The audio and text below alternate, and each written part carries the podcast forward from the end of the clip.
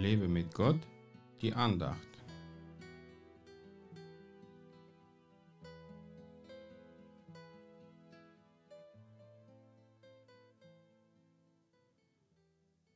Ich werde nicht sterben, sondern leben und die Taten des Herrn verkünden.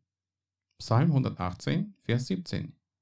Mein Vater starb mit 40 Jahren an der Herzischämie und deswegen sagte mir mein Doktor, dass ich auf mein Herz aufpassen sollte, weil ich das Herzproblem von meinem Vater vererbt bekommen könnte. Aber ich habe ja das neue Herz vom himmlischen Papa. Ich habe viel mehr Freude, Hoffnung und Zuversicht, als es mein irdischer Vater hatte. Ich kenne Gott, in deren Händen mein Leben liegt.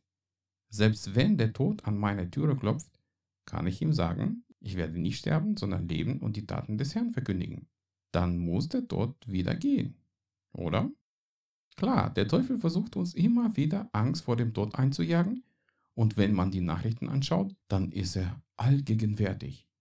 Aber ich kann mich auf meinen Gott verlassen, der genau weiß, wann er mich von dieser Erde holen soll.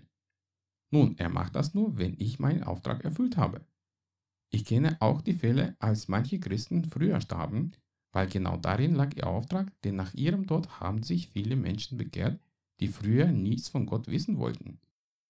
Die Frage, warum musste mein Vater so früh sterben, wurde für mich schon bald beantwortet.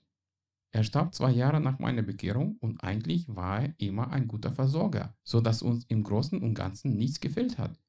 Nun, als mein Vater starb, hatten wir diesen Versorger nicht mehr. Und jetzt musste ich Gott als meinen Versorger kennenlernen. Er sorgte immer gut für mich und war immer mein Beschützer. Ich war dem Tode oft sehr nah, weil die Epilepsie mich damals in gefährliche Situationen brachte, aber Gott hat nie zugelassen, dass der Tod mir das Leben nimmt. Dein Leben liegt in Gottes Hand und er geht damit sehr behutsam um. Verkünde seine Taten und folge seiner Stimme, dann wird auch das Sterben für dich zum Gewinn.